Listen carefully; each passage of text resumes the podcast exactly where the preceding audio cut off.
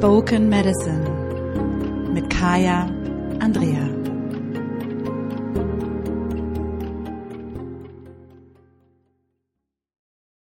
Hallo und herzlich willkommen zu Spoken Medicine. Mein Name ist Kaya Andrea. Ich freue mich sehr, dass du dabei bist. Und äh, du hast vielleicht gemerkt, letzte Woche gab es eine kleine Rauhnachtspause. Und äh, aus der melde ich mich jetzt auch. Das heißt, es gibt diesmal nochmal einen wunderbaren Input ähm, und dann gibt es wieder eine kleine Pause, bevor wir uns nach den Rauhnächten wiedersehen. Ich konnte aber nicht umhin, ähm, nochmal einen Impuls rauszugeben für die Zeit des Endes der Rauhnächte.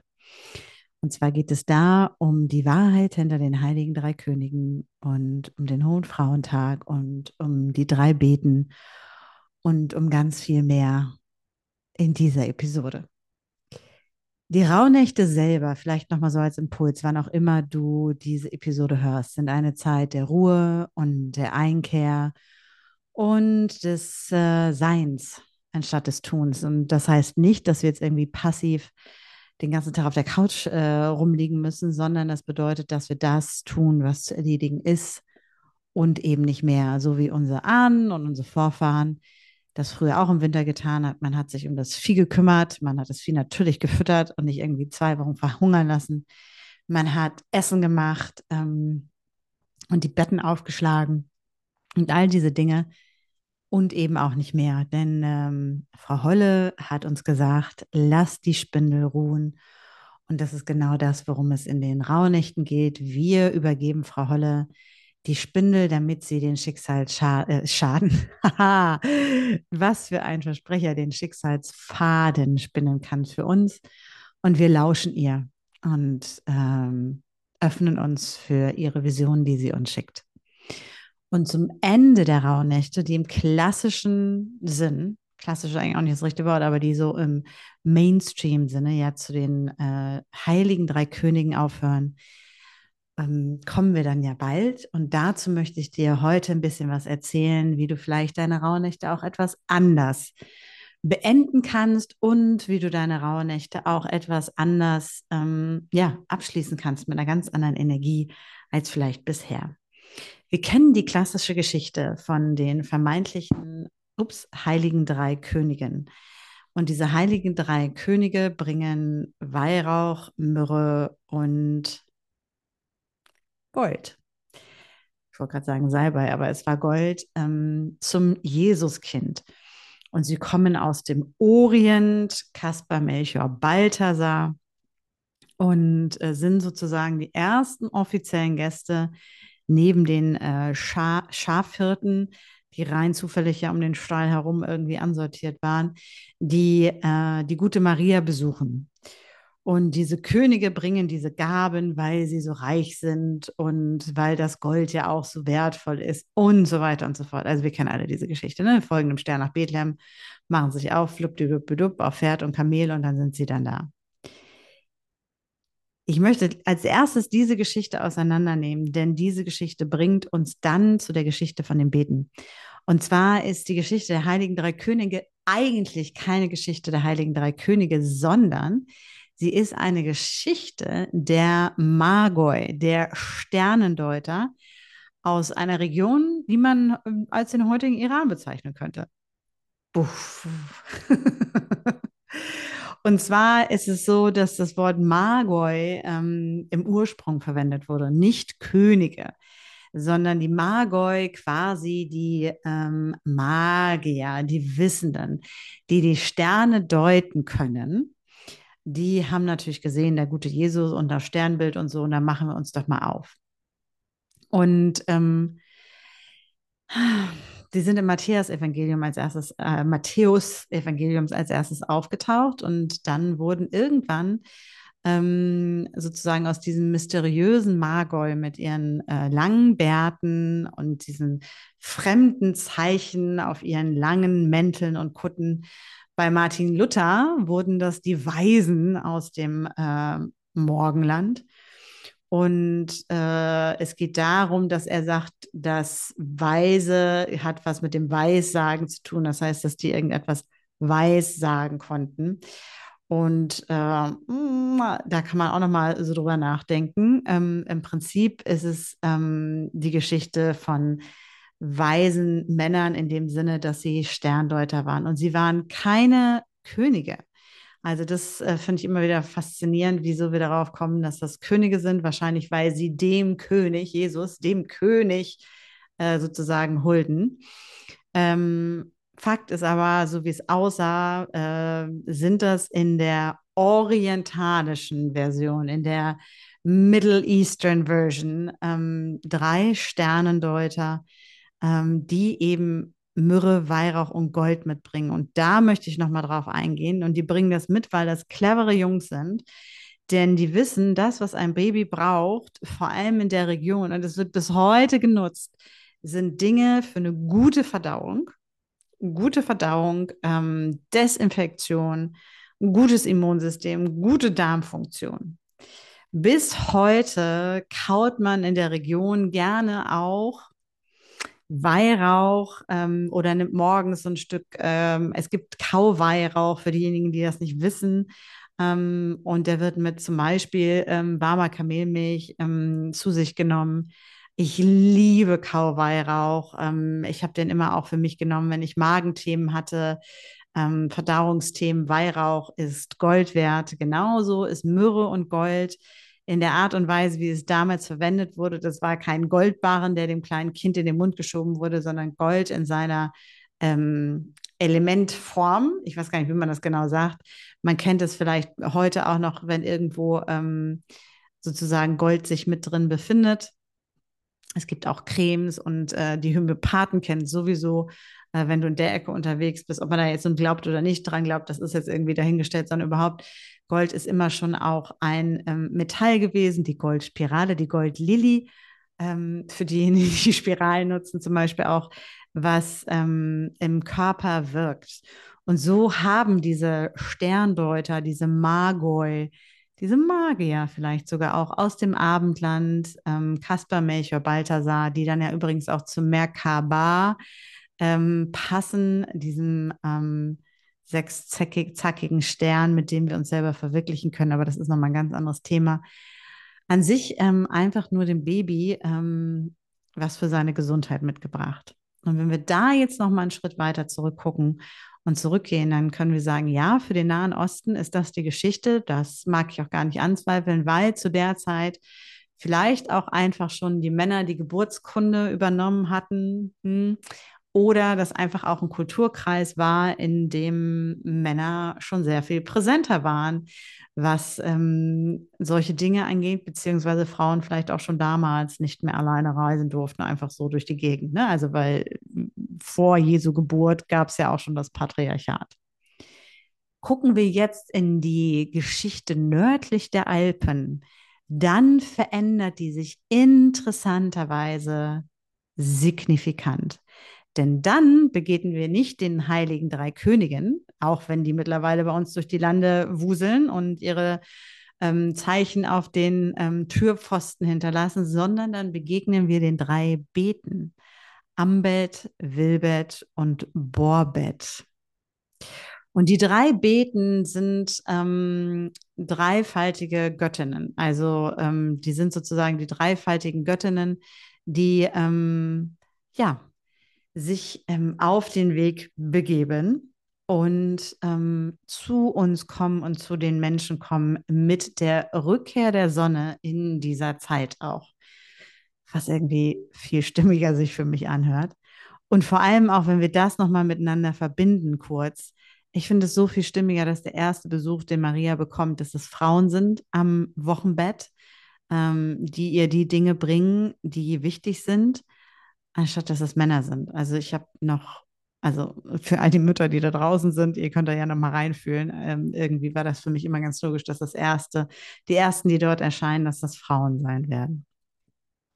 So, jetzt gibt es also Ambet, Wilbert und Bobbet. Wer ist das denn? Also die Beten sind sozusagen, ähm, ja, keltische Göttinnen, könnte man sagen, ähm, nördlich der Alpen, germanische Göttin. Ähm, Und wir kennen sie in den nordischen Sagen unter anderem auch als die Nornen, die drei Schwestern, die das Schicksal spinnen.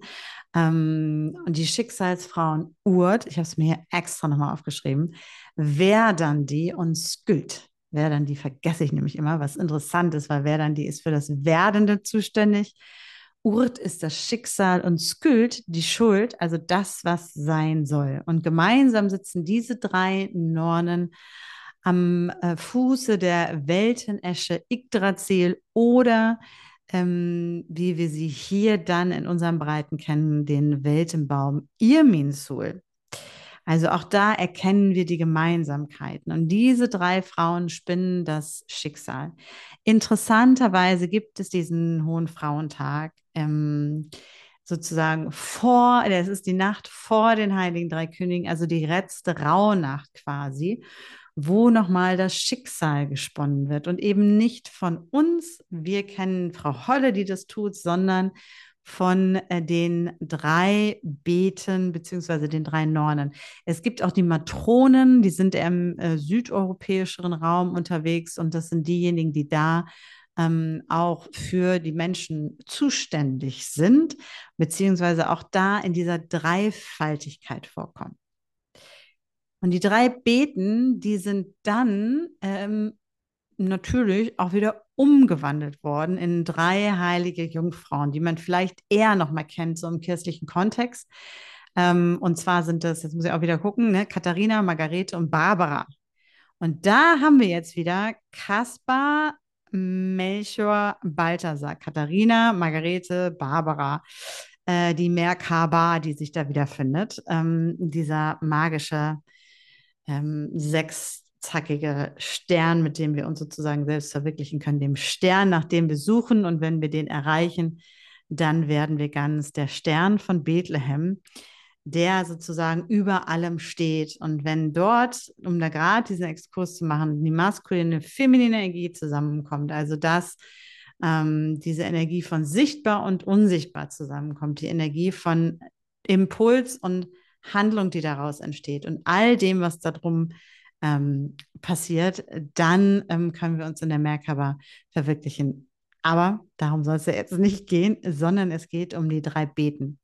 Und die drei Beten, Ambet, Wilbet und Borbet, sind wie die drei Nornen eben die Verkörperung der A, ähm, gebärenden Mutter, also diejenige, die das Leben gibt, die für den Kreislauf des Lebens steht, ähm, zu derjenigen, die den Lebenslauf symbolisiert, ne? also wirklich so dieses Schicksal, ähm, das ist die Wilbert und dann Borbet ist diejenige, ähm, die für das Ende steht, für den Tod steht, ähm, für diesen Aspekt von, da ist etwas ähm, vorbeigegangen. Also zum einen einfach auch die Borbet, ähm, Mutter Erde sozusagen in ihrem dunklen, in ihrer dunklen Energie, in diesem dunklen Schoß.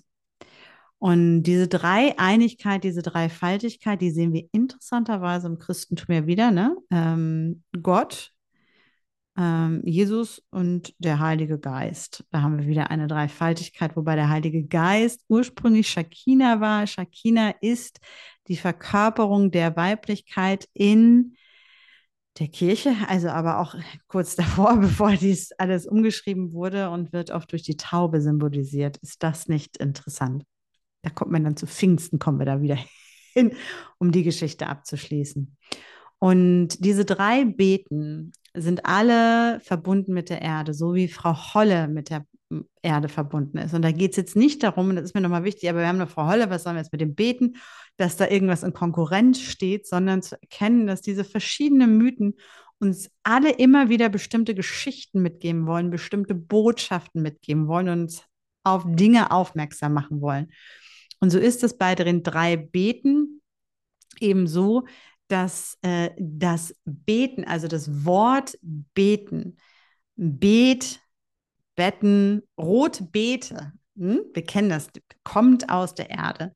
Und Betten, ähm, ich, ich, ähm, das Bett als solches hat immer was mit, ähm, mit der Erde auch zu tun.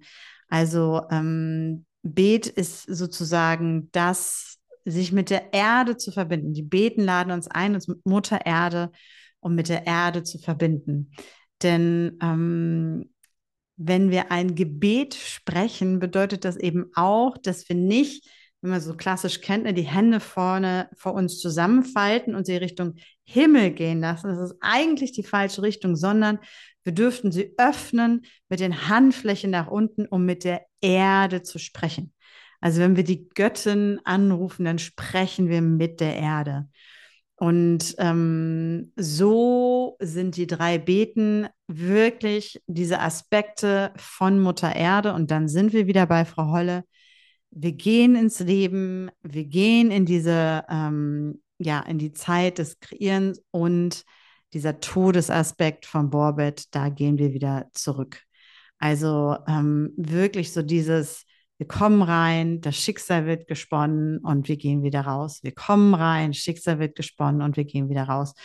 Und das erinnert uns natürlich auch an Frau Holle, die all dies in einer ähm, Person sozusagen verkörpert, indem sie die Kinder in die Welt bringt, die ihr Schicksal erleben, dann wieder zurückkommen in ihren Schoß und dann bringt sie die Kinder wieder in die Welt. Die erleben das Schicksal und dann kommen sie wieder in den Schoß, so wie Goldmarie und Pechmarie. durch den Brunnen geflutscht sind. Und wenn wir in dieser Energie sind, dann verändert sich auch das Ende der Rauhnächte nochmal. Denn die drei Beten waren durchaus, ähm, ja, wie sage ich das, ähm, gute Wesen. Die waren unterstützend. Da haben die Menschen mit denen kommuniziert, die haben sich ähm, an die Beten gewandt, ähm, wenn sie Sorgen hatten, wenn sie Dinge wissen wollten. Die haben denen ihre Wünsche mitgeteilt.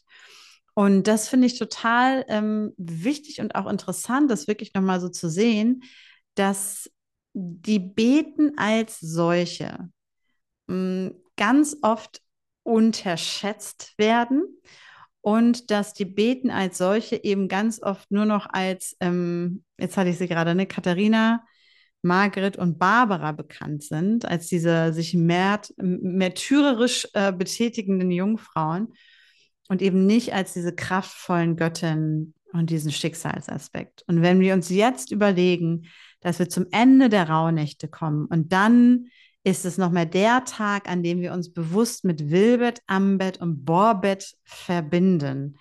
Dann finde ich, ist das nochmal eine ganz andere Energie, denn dann können wir wirklich ganz bewusst uns an jeweils die einzelne wenden mit ihrer bestimmten Energie.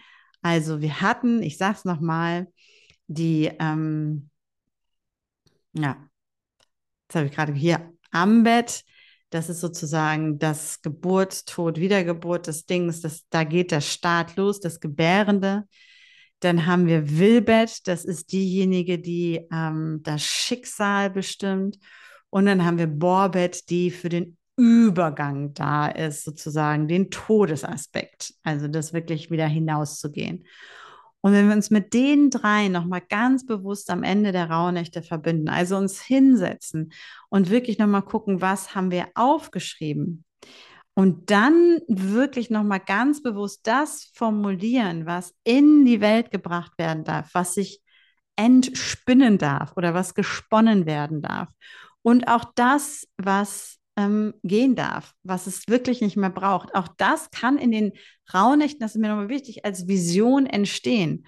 Auch wenn wir jetzt die Karten ziehen für alle Monate ne, und am Ende da sitzen und dann merken, ja, wenn das, was da an Qualität oder an Ideen oder an Energien mir gezeigt wurde, wenn das kommt, dann geht dafür automatisch etwas. Denn immer wenn etwas kommt, dann geht auch etwas. Irgendwann sind wir ja sonst so voll, dass wir platzen. Das wollen wir nicht. Also immer wenn etwas Neues kommt, machen wir vorher Platz dafür, dass das Neue kommen kann.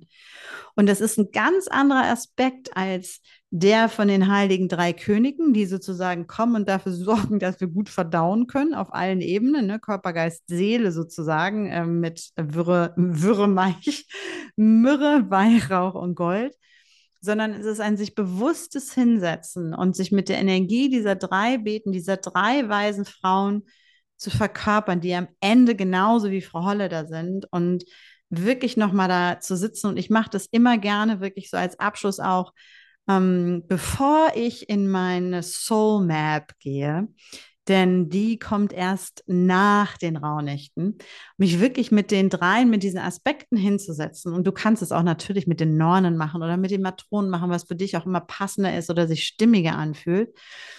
Äh, dich mit der Erde zu verbinden, das ist es ja am Ende des Tages, worum es geht.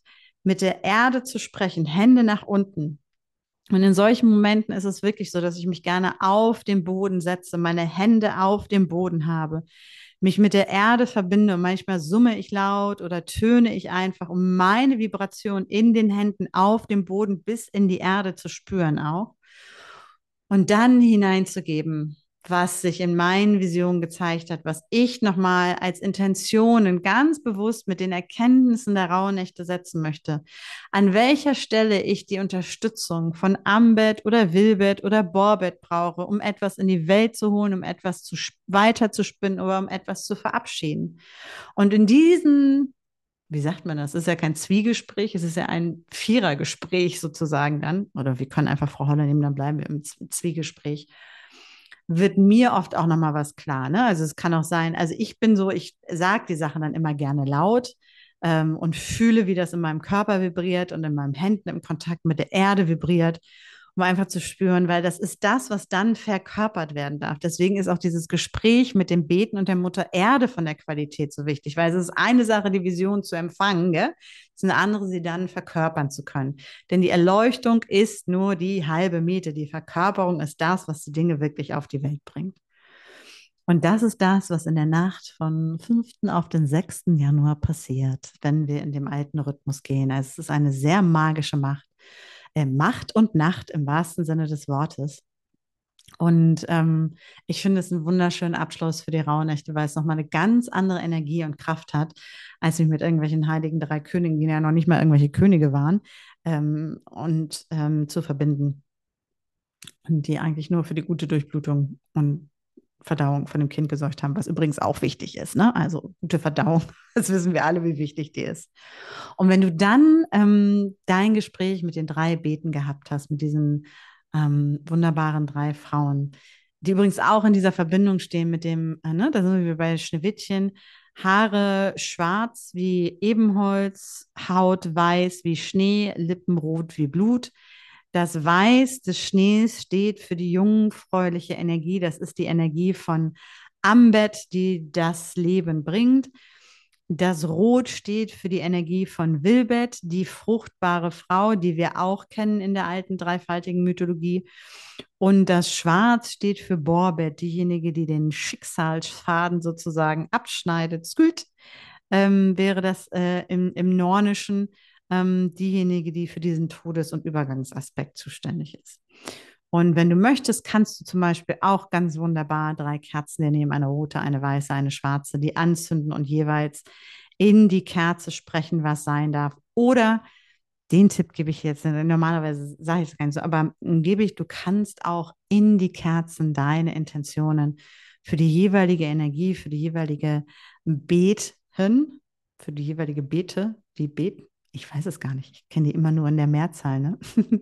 ähm, reingeben, reinritzen, ob symbolisch oder als Worte. Und wirklich den Tag bzw. die Nacht über, ich stelle die Kerzen dann immer in große Gläser, wenn ich das mache, brennen lassen, dann können die Beten nämlich daraus ihren Schicksalsfaden spinnen. Dann können die Nornen diese Fäden aufnehmen und in der letzten Rauhnacht nochmal ganz magisch weben. Und wenn du dann am 6. sozusagen aufwachst, kannst du anfangen, nochmal zu journalen und aufzuschreiben, wenn du möchtest, oder auch am 7. oder am 8. Das ist alles gut. Ich bin da ja immer so, ich habe immer den Toleranzrahmen bis zum 11.1., da sind die ganzen ein mit der Startenergie, dann muss es losgehen. Bis dahin hat jeder noch so Schonfrist. Und dann geht es für mich in die Zeit des Vision Boards, wie man es klassischerweise nennt. Ich nenne es ganz bewusst Soul Map, ähm, weil ich die etwas anders gestalte, wo es dann darum geht, das, was sich dort alles gezeigt hat, was ich dort fühle, ähm, in einen Raum zu geben, in einen physischen Raum zu geben, in einen ähm, visuellen Raum zu geben, mit dem sich dann sozusagen, der mir auch hilft, die Energie zu halten. Und diese Soul Map ist dann eine, ja, eine andere Herangehensweise, eine verkörperte Herangehensweise des Vision Boards. Dazu dann aber mehr, wenn es soweit ist. Ich hoffe, dass dieser Impuls hilfreich war und so ein bisschen inspirierend und dich auch nochmal wieder dazu einlädt, ähm, vor allem die letzten Rauhnächte entspannt anzugehen, ähm, zu wissen, es muss gar nicht so viel getan werden, weil wie gesagt, wir spinnen jetzt hier gerade nicht das Schicksal, sondern Frau Holle oder die Beten oder die Nornen oder auch die Matronen im südlichen Alpenraum, wie auch immer man sie nennen will. Jedenfalls, wir haben gerade nichts zu tun, außer zu sein. Und äh, auch wenn du nicht jede Nacht eine Vision hast und wenn du nicht jeden Morgen krasse Träume hast, die du aufschreibst, das ist okay. Weil dann sind wir schon wieder in der Idee, dass das so und so aussehen muss, dass diese Dinge passieren müssen, damit das gute Rauhnächte sind. Dann sind wir schon wieder voll ab äh, und fern von dem, worum es eigentlich geht. Denn das Wichtige, was kommen soll, das wird kommen. Das, wenn wir ihm den Raum geben, wird sich das zeigen. Und auch bei mir kommen nicht jeden Tag durchschlagende äh, Erkenntnisse. Und manchmal sitze ich da und ganz unerwartet fließt dann auf einmal richtig viel durch. Also ich wünsche noch eine gute abschließende Rauhnachtszeit. Ähm, Vorfreude auf die Beten. Ich freue mich immer sehr darauf, mit denen also mit dieser Energie gemeinsam den Abschluss zu finden und zu wissen, dass das wie so ein kosmischer Sisterhood ist, ist eigentlich nicht kosmisch. Es ist ähm, ja ein irdischer Sisterhood, denn es geht ja um die Erde. Und ich finde einfach diese Rückverbindung zu Mutter Erde und zu merken, dass wir hier mit diesem Planeten gemeinsam kreieren. Und dass ich, wegen, wie gesagt, mit all dem, was ich verkörper, eben auch darüber entscheide. Ähm, das schießt uns gar nicht so weit raus zu den Sternen, sondern es lässt uns wirklich sehr, also es hilft mir immer sehr, im Hier und Jetzt auch immer wieder präsent zu sein und in diesen Abschluss zu gehen ähm, und mal zu gucken, wie sich das dann anfühlt, die Rauhnächte so abzuschließen. Wenn du jemanden kennst, wo du sagst, oh, das ist total cool, wenn die diese Folge hört, teile sie gerne. Ich freue mich von Herzen über fünf Sterne auf sämtlichen Kanälen und vor allem freue ich mich auch, ähm, wenn du mir einen Kommentar hinterlässt auf dem Blog, bei YouTube oder ähm, Spotify oder sonst wo, wie dir diese Episode gefallen hat, wie es dir mit dem Beten geht oder was auch immer dir sonst noch so einfällt. Ich wünsche dir, wie gesagt, jetzt erstmal nochmal weiterhin eine ruhige, besinnliche Zeit. Ähm, wir machen nochmal wieder nach dieser Episode eine Woche Pause und dann geht es ähm, nach dem 11.01. mit frischer Energie hier wieder weiter. Ich wünsche dir alles Liebe und alles Gute, viel Freude mit dem Beten, ruhige, entspannte Rauhnächte und bis ganz bald in Sisterhood.